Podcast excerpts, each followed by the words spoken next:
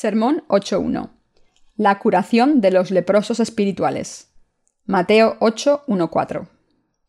Cuando descendió Jesús del monte, le seguía mucha gente, y he aquí vino un leproso y se postró ante él, diciendo, Señor, si quieres, puedes limpiarme. Jesús extendió la mano y le tocó, diciendo, Quiero, sé limpio. Y al instante su lepra desapareció. Entonces Jesús le dijo, Mira, no lo digas a nadie, sino ve, muéstrate al sacerdote y presenta la ofrenda que ordenó Moisés para testimonio a ellos. Se dice que un leproso apenas siente ningún síntoma de lepra hasta que pasan tres años desde que el virus le infectó. Pero a partir del cuatro año aparecen algunos síntomas objetivos despacio. Y pasan otros tres años hasta que no puede ocultar su infección, ya que los síntomas se revelan en su totalidad. Este es el mecanismo de la lepra. El pasaje de las Escrituras de hoy describe cómo Jesús curó a un leproso. El acontecimiento que se describe en este pasaje ocurrió realmente, y a través de él Dios revela la naturaleza de nuestros pecados, y también nos dice que de verdad ha resuelto completamente este problema de nuestros pecados. El leproso del pasaje de hoy no se escondió, sino que se presentó ante Jesús porque quería pedirle que le curase, ya que había deseado ansiosamente ser curado de su enfermedad. Este leproso tenía fe en que Jesús podía curar cualquier enfermedad y que nadie más que Jesús podía curarle de ella y limpiarle. Jesús vio la fe de este leproso y cumplió su deseo. Lo mismo que ocurrió más tarde con el centurión. Debemos tener en mente que lo que Jesús quería curar realmente no era la enfermedad física en sí misma, sino la enfermedad del pecado. La lepra indica aquí que en nuestros corazones y en nuestros cuerpos hay pecados. Desde el primer instante en que nacimos del seno de nuestras madres, todos nacimos con doce enfermedades de pecado. Cuando no éramos más que unos bebés, no nos dábamos cuenta de que éramos tan malvados pecadores, pero una vez crecimos hasta cierta edad nos dimos cuenta de quién éramos realmente, y no podíamos esconder la verdad para que Dios no la viera. Entonces nos presentamos ante Jesús con fe y le dijimos, Si tú quieres, puedes limpiarme de todos mis pecados. Así es como ustedes y yo hemos recibido la remisión de los pecados. Cuando tenemos esta fe en que Jesús puede curar todos nuestros pecados, podemos pedirle con seguridad que nos cure. ¿Curó Jesús a este leproso de una vez o le costó más tiempo curarle? La Biblia dice que Jesús le curó de una sola vez. Por tanto, deben darse cuenta de que Jesús no les ha curado de sus pecados por pasos, sino que les ha curado de una sola vez a través de la palabra del Evangelio del agua y el Espíritu. Una mujer que sufría una hemorragia fue curada y el chorro de sangre se cortó de una vez cuando tocó con la fe la vestimenta de Jesús. Marcos 5, 25, 34. Namán, el comandante del ejército de Siria, fue también curado de su lepra de una vez, cuando obedeció con fe la palabra de Dios. Segunda de Reyes 5, 1, 14. Y el leproso en el pasaje de hoy también fue curado de una vez, tan pronto como la mano de Jesús le tocó. Con solo tener fe en la palabra de Dios, podemos llegar a creer en el poder de la salvación que ha hecho que todos los pecados de la humanidad desapareciesen. Y con esta fe podemos recibir la remisión eterna de nuestros pecados de una vez por todas. La enfermedad del pecado de todos nosotros nunca se podría curar paso a paso, sino que se cura de una vez por todas con fe en su palabra.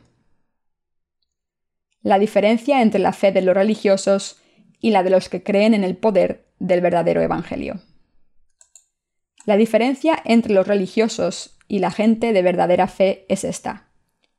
Los religiosos, por su ignorancia de la verdad, creen equivocadamente que pueden ser salvados de sus pecados rezando oraciones de arrepentimiento todos los días, aun cuando viven en pecado día tras día.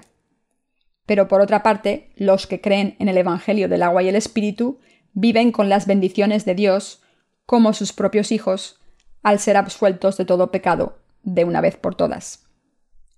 La Biblia declara abiertamente que todo el mundo solo puede ser salvado de sus pecados por la fe en su palabra. Si pudiéramos resolver por nuestra cuenta el problema del pecado, por medio de nuestra fuerza, nuestras obras, nuestras oraciones de arrepentimiento y nuestras acciones virtuosas, no habría sido necesario que Jesús viniera a esta tierra. Y si pudiéramos resolver con tales esfuerzos el problema del pecado, nunca hubiéramos conocido a Jesús. Nadie puede resolver el problema del pecado por su cuenta, por mucho que lo intente. La clave para encontrar la solución se encuentra en la fe en el Evangelio del agua y el Espíritu. Los humanos son seres que no pueden evitar cometer pecados por mucho que lo intenten, y por tanto deben creer en el Evangelio del agua y el Espíritu. Si uno se da cuenta de que las oraciones de arrepentimiento no pueden hacer desaparecer sus pecados, y que así no pueden resolver por sí mismos el problema del pecado. Si en vez de eso se presentan ante Dios y confiesan que son grandes pecadores ante Él, y creen en el Evangelio del agua y el Espíritu, entonces no hay pecado que no pueda ser resuelto. Cuando los pecadores se presentan ante Jesús y piden su misericordia, Jesús sin duda hará desaparecer todos sus pecados de una vez por todas, a través del Evangelio del agua y el Espíritu, del mismo modo en que curó al leproso de una vez. El Señor redime nuestros pecados dándonos el Evangelio del agua y el Espíritu. Cuando nuestro verdadero yo nos revela por completo ante Dios como pecadores y cuando deseamos la salvación de Jesús. Deben darse cuenta de que solo los que piden la misericordia de Dios, diciendo, Señor, ten piedad de mí, estoy condenado a ir al infierno por mis pecados, pueden ser liberados de todos sus pecados y convertirse en hijos de Dios. Él conferirá la remisión eterna de los pecados que han cumplido a través del Evangelio del agua y el Espíritu a todos los pecadores cuando admitan su verdadero yo y le pidan al Señor su misericordia. Romanos 3:10 dice, No hay justo, ni siquiera uno. En este pasaje el apóstol Pablo se refería a los que no han recibido todavía la remisión de sus pecados. Jesús vino a esta tierra para dejar a los pecadores sin pecado y hacerlos hijos de Dios. Pero, desafortunadamente, muchos cristianos son todavía los medio pecadores. Aunque en este mundo pueda haber una media remisión de los pecados, o la gente medio justa, en el reino de Dios no hay gente medio justa ni medio pecadora. ¿Quiénes son los medio pecadores? Son los que intentan ser perdonados por sus pecados, rezando oraciones de arrepentimiento todos los días. Los pecados no se borran rezando estas oraciones de arrepentimiento, sino creyendo en la palabra del Evangelio del agua y el Espíritu. Jesús es quien ha curado completamente de sus enfermedades del pecado a la humanidad mediante la verdad del Evangelio del agua y el Espíritu. Jesús no hizo ninguna distinción entre el pecado original y los pecados personales cuando habló del pecado, y no aprobó la fe de los que creen que aunque Jesús les quitó su pecado original, deben ser perdonados por sus pecados personales a través de la penitencia. Los que creen esto están haciéndole daño a Dios y serán destruidos porque vivirán el resto de sus vidas como pecadores. Dios no acepta esta fe a medias. Si alguien cree en Jesús, entonces cree en Él al 100%. Por otro lado, si no cree en Jesús, entonces no cree al 100%. En otras palabras, no existe una fe al 50%. ¿Qué es la llamada doctrina de la justificación? Es la creencia en poder ser considerados justos debido a la fe. Es decir, creer que los cristianos pueden ser llamados justos a causa de su fe en Jesús aunque tengan sus pecados intactos. ¡Qué tontería! Nuestro Señor no cuenta a un hombre pecador como no pecador solo porque crea en Jesús. Cuando llegamos a conocer el Evangelio del agua y el Espíritu a través de las Escrituras, sabemos que la Biblia nos dice que una vez nuestro Señor nos quitó nuestros pecados y los borró por completo. Todos los pecados de todo el mundo han desaparecido. Por tanto, lo que ha limpiado nuestros pecados es el bautismo que Jesús recibió. Primera de Pedro 3:21. Generalmente, muchos de los líderes cristianos de hoy dicen que Jesús quitó el pecado original, pero que debemos ser redimidos de nuestros pecados personales por separado, rezando oraciones de arrepentimiento. Sin embargo, la Biblia no hace ninguna distinción entre pecado y pecados. o lo que es lo mismo, los pecados original y personales. Ante Jesús, todos los pecados, tanto los grandes como los pequeños, ya sean originales o personales, se manifiestan de igual modo como los pecados del mundo. Juan 1.29. Del mismo modo en que las aguas residuales, el agua del grifo y el agua que corre por un riachuelo son todas el mismo agua. Todos los pecados son los mismos pecados del mundo. Como está escrito en la Biblia, dejadlos, son ciegos guías de ciegos, y si el ciego guiara al ciego, ambos caerán en el hoyo. Mateo 15, 14. Como sus líderes no han nacido de nuevo, no saben cómo resolver el problema del pecado, y por eso creen en doctrinas sin fundamento que dicen que Dios les perdonará sus pecados cuando recen oraciones de arrepentimiento.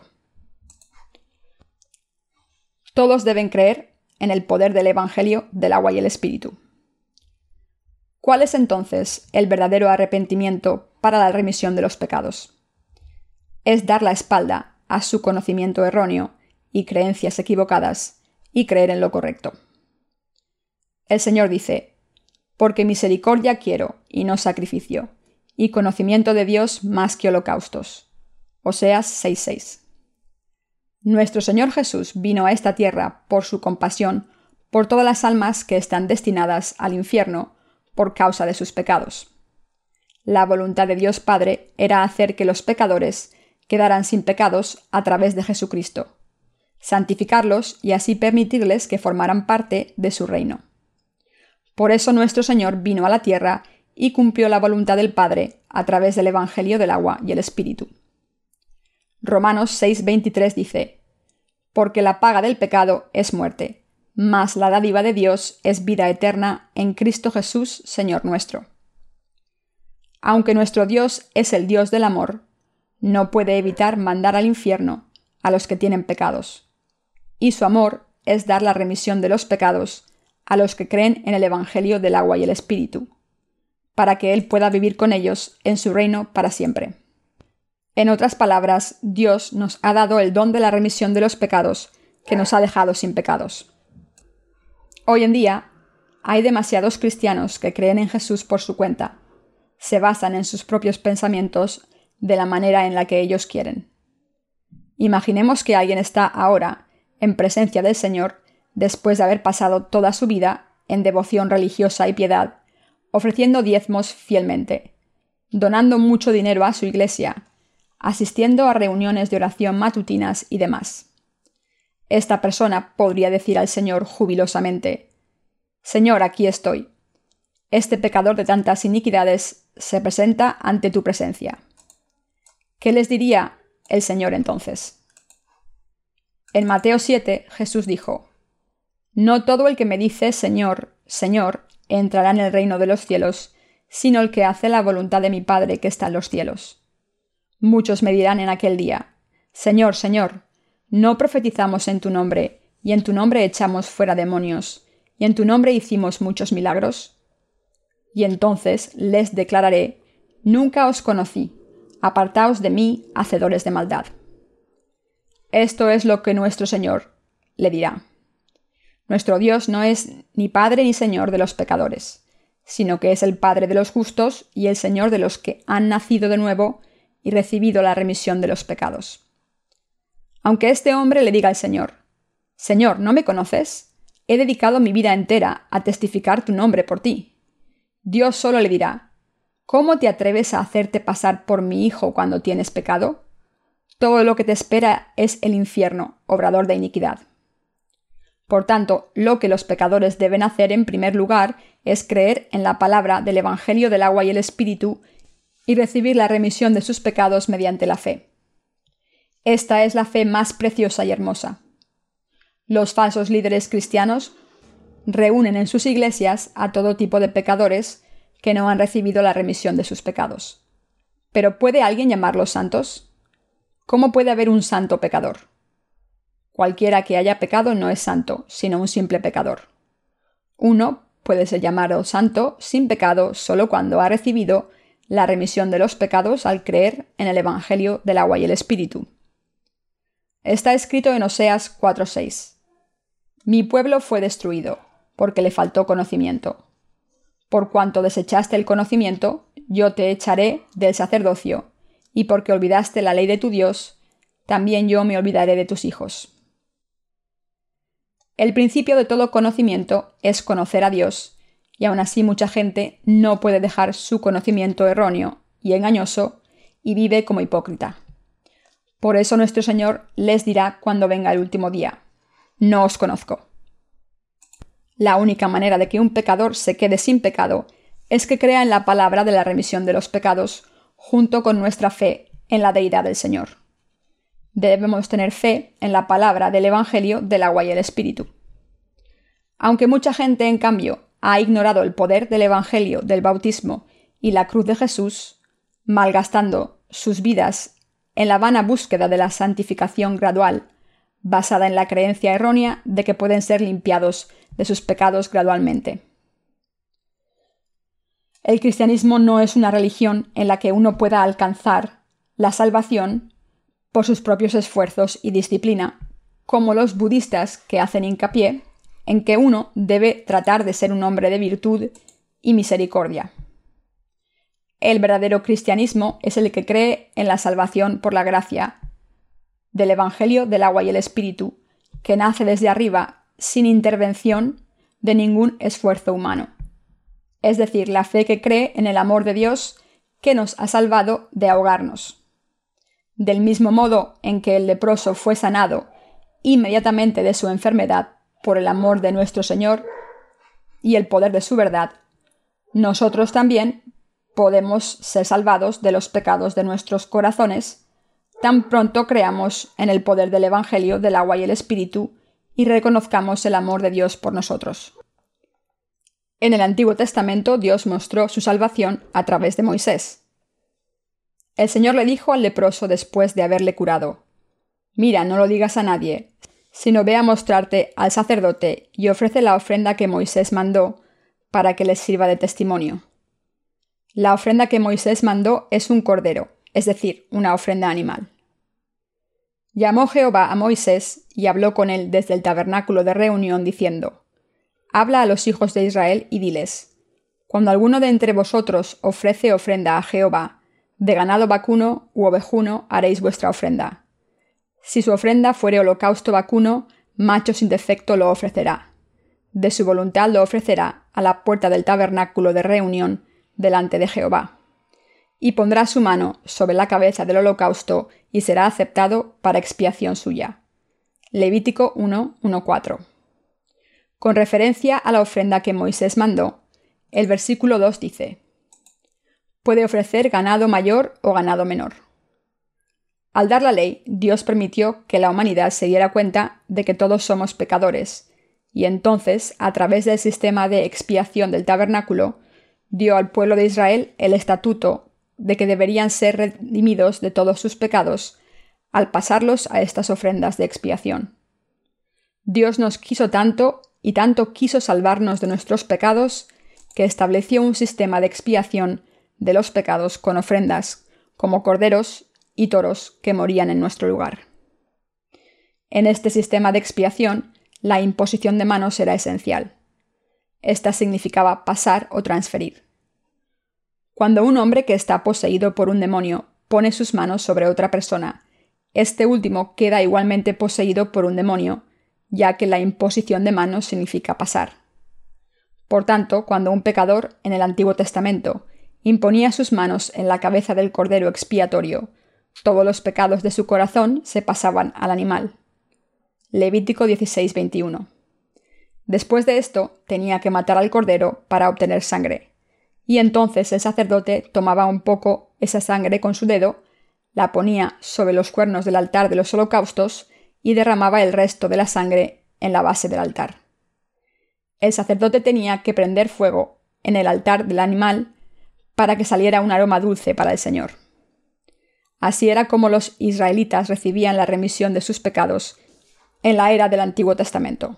Levítico 4:27. La sangre de los cuernos y la base del altar era la vida para el precio del pecado. La Biblia afirma que la vida de la carne es la sangre, y que es la sangre la que expía el alma. Levítico 17:11. Los cuernos del altar de los holocaustos simbolizan los libros del juicio, Apocalipsis 20:12. Toda transgresión debe ser escrita en los libros, y los pecadores serán juzgados según sus obras, mediante lo que está escrito en los libros. Por eso debemos recibir la perfecta remisión de nuestros pecados mientras aún vivimos en este mundo. En la era del Nuevo Testamento, ¿a través de qué tipo de fe hemos recibido la remisión de nuestros pecados? ¿Dónde podemos encontrar pruebas de que hemos sido salvados de nuestros pecados? La prueba de nuestra salvación de todos nuestros pecados solo puede ser encontrada en nuestra fe en el Evangelio del agua y el Espíritu. No es a través de las visiones, el éxtasis u otras lenguas que podemos lograr la confirmación de nuestra salvación. Solo a través de la palabra de Dios podemos darnos cuenta de que somos pecadores y testificar que hemos sido salvados de todos nuestros pecados. Esta palabra de testimonio es la palabra del Evangelio del agua y Espíritu. Porque de tal manera amó Dios al mundo que ha dado a su Hijo unigénito para que todo aquel que en él cree no se pierda, mas tenga vida eterna. Juan 3:16. Dios Padre nos dio su único Hijo Jesús para salvarnos de todos los pecados del mundo. ¿Cómo nos salvó de nuestros pecados? Jesús cumplió así con la justicia de Dios al venir a esta tierra, convirtiéndose en nuestro sacrificio expiatorio, como los corderos y carneros del Antiguo Testamento. En realidad aceptó las iniquidades de los pecadores sobre su propio cuerpo a través de su bautismo, y así borró los pecados del mundo. Esta verdad fue mostrada a través de los sacrificios diarios del Antiguo Testamento. Debemos darnos cuenta de cómo Jesucristo aceptó todos los pecados de la humanidad que cometemos todos los días, cuando vino a este mundo. Solo entonces podemos ser librados de todos los pecados del mundo. La ofrenda del día de la expiación en el Antiguo Testamento. Pasemos a Levítico 16, 29, 34 y esto tendréis por estatuto perpetuo. En el mes séptimo, a los diez días del mes, afligiréis vuestras almas, y ninguna obra haréis, ni el natural ni el extranjero que mora entre vosotros, porque en este día se hará expiación por vosotros, y seréis limpios de todos vuestros pecados delante de Jehová. Día de reposo es para vosotros, y afligiréis vuestras almas. Es estatuto perpetuo. Hará la expiación el sacerdote que fuere ungido y consagrado para ser sacerdote en lugar de su padre, y se vestirá las vestiduras de lino, las vestiduras sagradas, y hará la expiación por el santuario santo y el tabernáculo de reunión. También hará expiación por el altar, por los sacerdotes y por todo el pueblo de la congregación. Y eso tendréis como estatuto perpetuo para hacer expiación una vez al año por todos los pecados de Israel. Y Moisés lo hizo como Jehová le mandó. Este pasaje describe la ofrenda del día de la expiación que Dios dio a los israelitas por el bien de los que no podían ofrecer sacrificios todos los días. En este día el sumo sacerdote podía ofrecer un sacrificio expiatorio una vez al año para todo el pueblo de Israel. A través de este sacrificio anual, Dios otorgó al pueblo de Israel la bendición de la remisión de sus pecados anuales. Levítico 16, 6-10 dice, Y hará traer Aarón el becerro de la expiación que es suyo, y hará reconciliación por sí y por su casa. Después tomará los dos machos cabríos, y los presentará delante de Jehová, a la puerta del tabernáculo de reunión, y echará suertes Aarón sobre los dos machos cabríos, una suerte por Jehová y otra suerte por Azazel. Y hará traer Aarón el macho cabrío sobre el cual cayere la suerte por Jehová, y lo ofrecerá en expiación. Mas el macho cabrío sobre el cual cayere la suerte por Azazel, lo presentará vivo delante de Jehová para hacer la reconciliación sobre él, para enviarlo a Azazel al desierto. En otras palabras, Dios dio el sistema expiatorio que permitía a los israelitas recibir la remisión de sus pecados a través de la fe, pasando no solo sus pecados diarios, sino todos los pecados del año, al sacrificio expiatorio de una vez por todas. Aarón era el hermano de Moisés. y también era el sumo sacerdote. Aarón traía uno de los dos carneros al patio del tabernáculo y pasaba las iniquidades del pueblo de Israel a él mediante la imposición de manos en su cabeza. Habiendo pasado así los pecados de los israelitas al carnero expiatorio de una sola vez, el sumo sacerdote mataba a este carnero, llevaba su sangre dentro del velo, el lugar santísimo, y rociaba el propiciatorio siete veces. Incluso el sumo sacerdote no podía entrar dentro del velo a no ser que fuera expiado al imponer sus manos en el sacrificio expiatorio y trajera la sangre con él. El tabernáculo estaba dividido en el lugar santo y el santísimo y el sumo sacerdote podía entrar en el lugar donde estaba el arca del testimonio de Dios solo cuando tenía la sangre del sacrificio que había recibido de haber impuesto las manos. Al ver esta sangre del sacrificio, Dios permitía que Aarón entrara en el lugar santísimo. Entonces Aarón mataba al carnero expiatorio, que había aceptado los pecados de todo el pueblo de Israel a través de la imposición de manos, tomaba su sangre y la llevaba al lugar santísimo, y la esparcía en el arca del testimonio siete veces. Como el dobladillo de la túnica del sumo sacerdote llevaba campanas de oro, cada vez que esparcía la sangre, éstas sonaban, y al oír este sonido de campanas sonando, el pueblo de Israel confirmaba que la sangre del animal expiatorio que había aceptado sus pecados había sido rociada y por tanto se reafirmaba la remisión de los pecados en el corazón de los creyentes. Cuando hubiere acabado de expiar el santuario y el tabernáculo de reunión y el altar, hará traer el macho cabrío vivo, y pondrá Aarón sus dos manos sobre la cabeza del macho cabrío vivo, y confesará sobre él todas las iniquidades de los hijos de Israel, todas sus rebeliones y todos sus pecados, poniéndolos así sobre la cabeza del macho cabrío, y lo enviará al desierto por mano de un hombre destinado para esto y aquel macho cabrío llevará sobre sí todas las iniquidades de ellos a tierra inhabitada, y dejará ir el macho cabrío por el desierto. Levítico 16, 20, 22. El carnero que era para Jehová se ofrecía como sacrificio expiatorio del pecado. Pero los pecados de los israelitas debían desvanecerse de una manera visible y por tanto el sumo sacerdote también tenía que imponer sus manos en la cabeza del otro carnero, confesando los pecados anuales.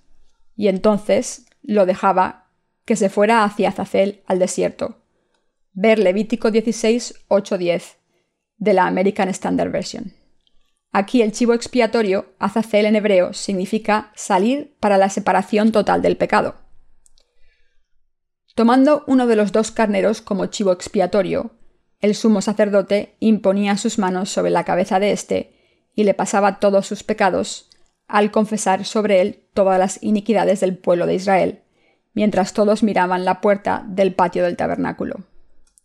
Se soltaba en el desierto por un hombre adecuado para la tarea donde moría. En otras palabras, este carnero expiatorio debía cargar a sus espaldas todos los pecados de los israelitas que él había aceptado mediante la imposición de manos del sumo sacerdote, y debía morir en el desierto. Al soltar el chivo expiatorio en el desierto, Dios había librado a todo el pueblo de Israel de sus pecados. Este es el mismo sacrificio que Dios pidió a Moisés que ofreciera. Fue a través de la imposición de manos y el derramamiento de sangre como Dios permitió que todo el pueblo de Israel recibiera la remisión de sus pecados.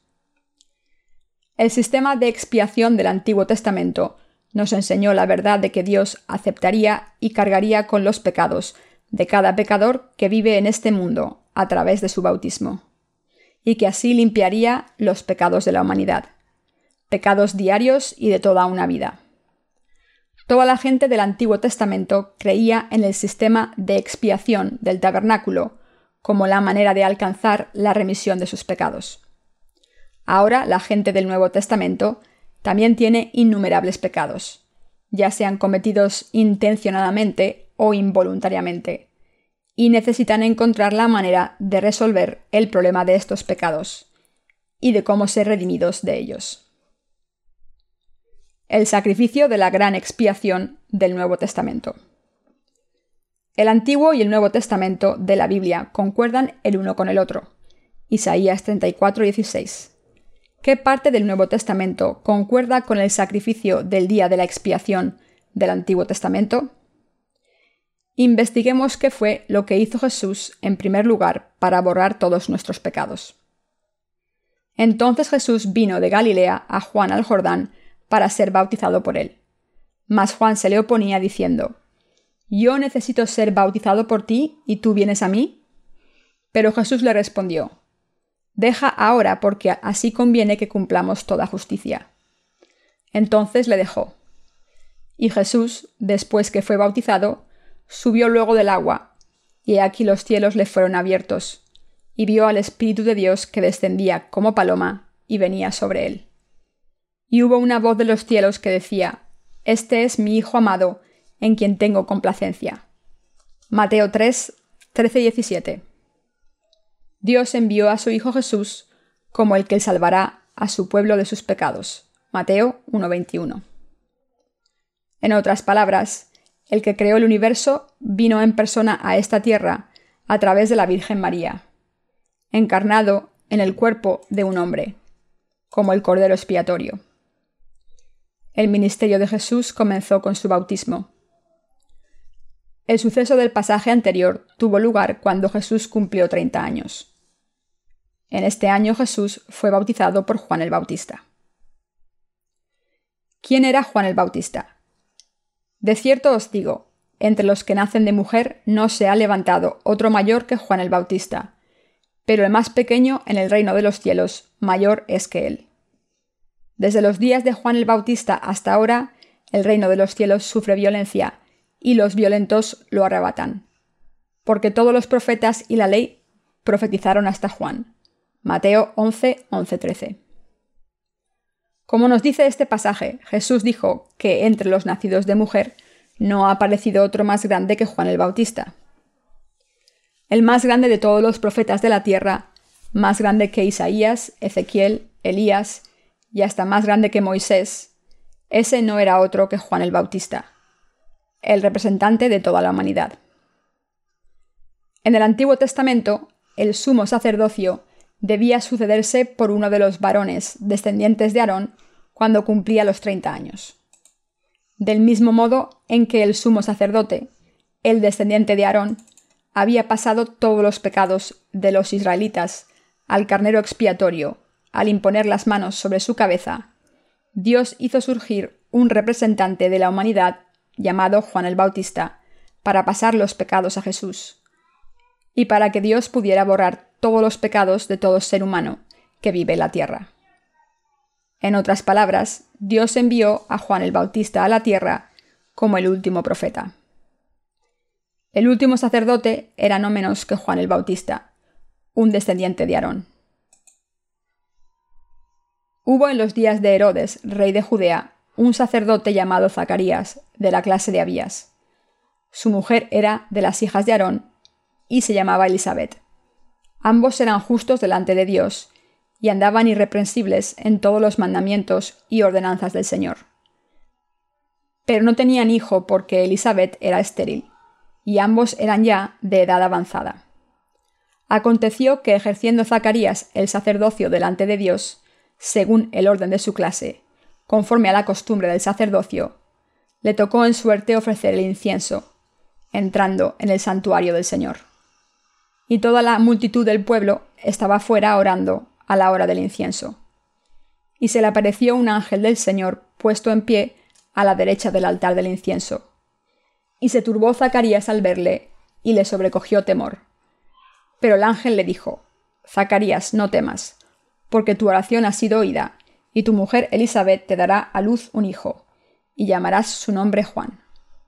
Y tendrás gozo y alegría, y muchos se regocijarán de su nacimiento, porque será grande delante de Dios. No beberá ni vino ni sidra, y será lleno del Espíritu Santo, aun desde el vientre de su madre. Y hará que muchos de los hijos de Israel se conviertan al Señor Dios de ellos. E irá delante de él con el Espíritu y el poder de Elías, para hacer volver los corazones de los padres a los hijos y de los rebeldes a la prudencia de los justos, para preparar al Señor un pueblo bien dispuesto. Lucas 1, 5, 17. Tal y como Dios había pasado los pecados del pueblo de Israel solo a través de los descendientes de Aarón, escogió a un descendiente de Aarón, como había prometido, para pasar todos los pecados de todo el mundo. Por eso envió a Juan a este mundo seis meses antes que Jesús, para volver a muchos hacia la prudencia de los justos y preparar al Señor un pueblo bien dispuesto. Lucas 1.17. En otras palabras, Juan el Bautista era el más grande de los nacidos de mujer. Así Dios erigió a Juan el Bautista como representante de la humanidad y a través de él pasó los pecados de la humanidad a Jesús. Juan el Bautista también se presentó ante Jesús como un testigo. Debemos averiguar cómo atestigó Juan, según la palabra. El pueblo de Israel podía ver las pruebas del hecho de que sus pecados habían sido pasados porque Aarón los había pasado. Del mismo modo, el hecho de que Juan el Bautista pasara todos los pecados de la humanidad a Jesucristo es la prueba que nos demuestra que nuestros pecados han sido borrados.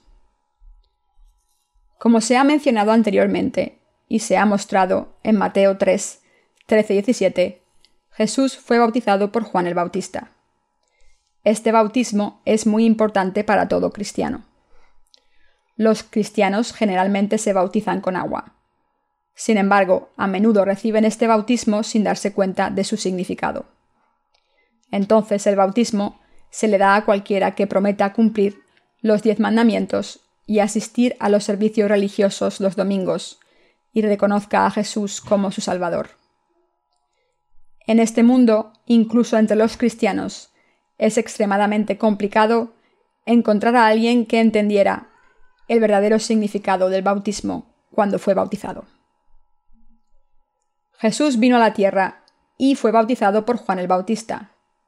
De lo que debemos darnos cuenta es de por qué Jesús tuvo que ser bautizado. Todo cristiano que profese creer en Jesús debe preguntarse, ¿por qué tuvo que ser bautizado Jesús si estaba sin pecado? Aun así, los que no han recibido la remisión de sus pecados no saben nada sobre esta cuestión, por muy fervientemente que digan creer en Jesús. Solo los que han recibido la remisión de sus pecados pueden dar la respuesta correcta a esta pregunta. Jesús es el sumo sacerdote espiritual, mientras que Juan el Bautista es el representante de la humanidad, el sumo sacerdote terrenal. Juan el Bautista tenía la autoridad de pasar todos los pecados de la humanidad al Cordero Jesús. Y Jesús, como sumo sacerdote del reino de Dios, tenía el papel de borrar todos los pecados de la humanidad sacrificando su propio cuerpo, no la sangre de un animal como un sacrificio. Es decir, que aceptó todos los pecados de la humanidad y entregó su cuerpo a Dios como su sacrificio. El sumo sacerdote del reino de los cielos es Jesús. Hebreos 5.10, 6.20, 10, 9, 14. Jesús dijo en Mateo 3.15, Deja ahora porque así conviene que cumplamos toda justicia. Él fue bautizado en el río Jordán, el río de la muerte. Bautizar, baptizo en griego, quiere decir sumergir, meter debajo del agua, limpiar bañando o sumergiendo, lavar o limpiar pasando la suciedad. Por lo tanto, el bautismo tiene el mismo significado que la imposición de manos en el Antiguo Testamento. Del mismo modo en que los pecados se pasaban mediante la imposición de manos, todos los pecados de la humanidad se pasaron a Jesús cuando Juan el Bautista lo bautizó. Debido a que todos los pecados de la humanidad se pasaron a Jesús, Él fue condenado en nuestro lugar como nuestro propio sacrificio expiatorio y fue enterrado. Así, el acontecimiento a través del cual aceptó Jesús todos los pecados de la humanidad por parte de Juan el Bautista fue su bautismo. Jesús vino al mundo y fue bautizado para cumplir toda justicia de Dios por todos nosotros, y para borrar por completo todos los pecados de todo ser humano. ¿Creen que Jesús fue bautizado solo porque era humilde? No, esto no es así en absoluto. Jesús le dijo a Juan el Bautista solemnemente, Déjame hacer ahora. Al decir esto Jesús quiso decir, Me pasarás los pecados de la humanidad y yo cargaré con ellos. Lo que debo hacer es redimir todos los pecados de la humanidad al convertirme en vuestro chivo expiatorio ante vuestros ojos. Porque fue para tomar todos los pecados de la humanidad sobre sí mismo la razón por la que Jesús vino a este mundo. La gente está destinada a ir al infierno por causa de sus pecados. Agonizan con sus preocupaciones por sus pecados y han sido engañados por Satanás por sus pecados.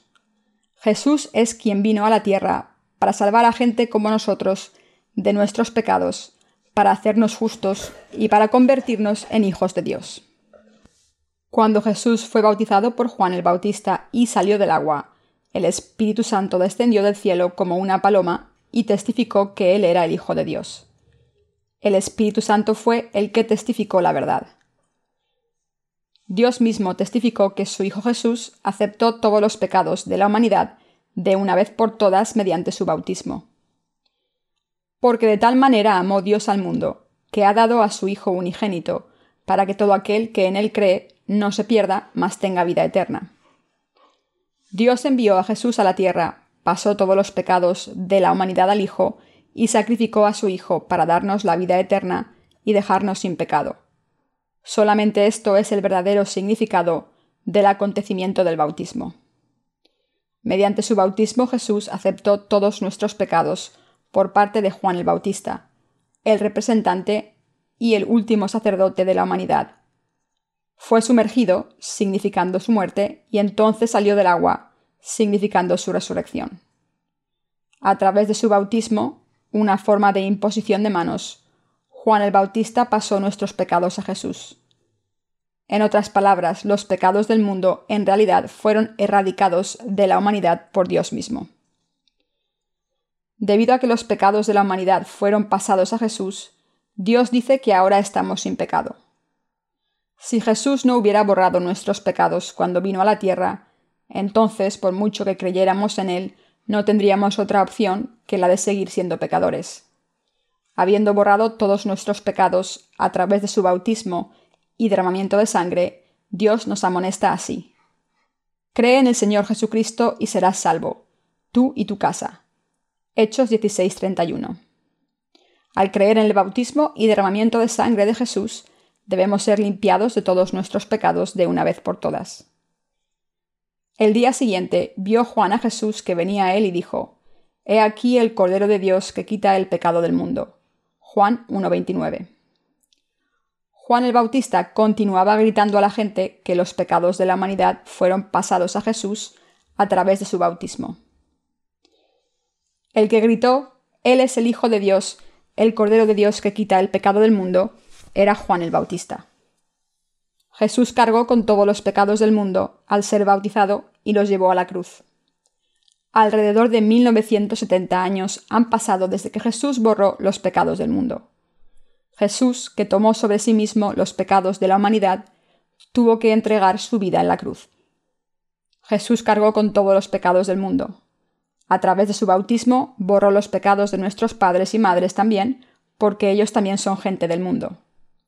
Todos los pecados que cometemos desde nuestro nacimiento hasta nuestra muerte, ya los cometamos intencionadamente o no, pertenecen a los pecados del mundo. Estos pecados se pasaron a Jesús a través de la imposición de manos de Juan el Bautista.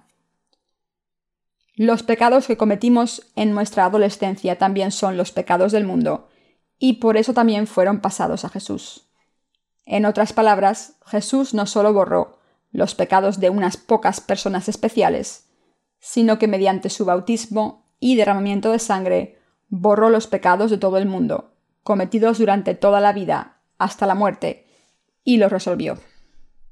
Sin embargo, solo los que creen en la verdad del Evangelio del agua y el Espíritu, que dice que Jesús aceptó nuestros pecados mediante Juan el Bautista y que los ha redimido, pueden recibir la remisión de los pecados mediante esta fe pero desafortunadamente la mayoría permanecen prisioneros de sus pecados porque no creen en este Evangelio del agua y el Espíritu. La puerta de Dios estaba abierta ya hace mucho tiempo, pero la gente todavía está destinada a perecer, porque la puerta de sus corazones no está abierta todavía, y porque no cree en la palabra del Evangelio del agua y el Espíritu. Los pecados que cometimos desde nuestro nacimiento hasta los 20 años y cuando teníamos de 21 a 30 años también son los pecados del mundo. Y por tanto estos pecados se pasaron a Jesús. Y los pecados que cometimos cuando teníamos de 31 a 40 años también son los pecados del mundo. Y por tanto también fueron pasados a Jesús. Él es el Hijo de Dios que tomó sobre sí mismo todos y cada uno de nuestros pecados. ¿No son también pecados del mundo los que la gente comete cuando tiene 41 a 100 años? Jesús también tomó estos pecados a través de su bautismo, porque también son pecados que cometemos en este mundo. Debido a que el amor de Jesús es eterno e ilimitado, no dividió nuestros pecados en pecado original y pecados personales, sino que aceptó todos nuestros pecados mediante su bautismo y derramamiento de sangre en la cruz hasta su muerte. Si Jesús no hubiera venido a la tierra, si no hubiera sido bautizado y no hubiera derramado su sangre, nuestra fe en la remisión de los pecados habría sido en vano. La muerte de Jesucristo también hubiera sido en vano, y el haber creído en el Señor y sufrido por Él hubiera sido completamente en vano. ¿Fueron los pecados de sus hijos pasados a Jesús a través de su bautismo? Confirmémoslo. ¿No viven sus hijos en este mundo? Si viven en este mundo, está claro que sus pecados se pasaron a Jesús. La prueba de esto es el bautismo que Jesús recibió de Juan, y la condena por los pecados es la sangre que Jesús derramó en la cruz. Juan 19, 30, 34. Los pecados de sus nietos y los pecados de sus descendientes que todavía no han nacido se pasaron a Jesús a través de su bautismo, y este Jesús cargó con todos nuestros pecados y lo redimió en la cruz. Aunque cometamos pecados todos los días, por causa de nuestras debilidades, estos pecados también son los pecados del mundo y por tanto Jesús los ha borrado mediante su bautismo y su sangre. Juan 8, 31, 32 dice, Dijo entonces Jesús a los judíos que habían creído en él, Si vosotros permaneciereis en mi palabra, seréis verdaderamente mis discípulos, y conoceréis la verdad, y la verdad os hará libres. La verdad aquí es el hecho justo que Jesús cumplió con su palabra. Es inquietante que muchos cristianos todavía crean en falsas doctrinas o enseñanzas confesionales de que deben observar el sabbat y rezar oraciones de arrepentimiento todos los días para que sus pecados sean perdonados. Creen que Jesús borró su pecado original, pero no sus pecados personales. Por eso no les queda otro remedio que hacerse más pecadores a medida que pasa el tiempo. Sus esfuerzos pueden ser admirables, pero en cuanto a su salvación, esta no es la senda por la que su devoción debe encaminarse. Lo que debemos hacer es creer en el Evangelio del agua y el Espíritu y así recibir la remisión de nuestros pecados. Esta es la voluntad de Dios para nosotros. Cuanto más intentamos cumplir la ley, más difícil se nos hace cumplirla y acabamos descubriendo que somos más pecadores ante Dios. Pero al creer en la palabra del Evangelio del agua y el Espíritu que el Señor nos ha dado, todos podemos ser salvados de todos los pecados del mundo. Aleluya.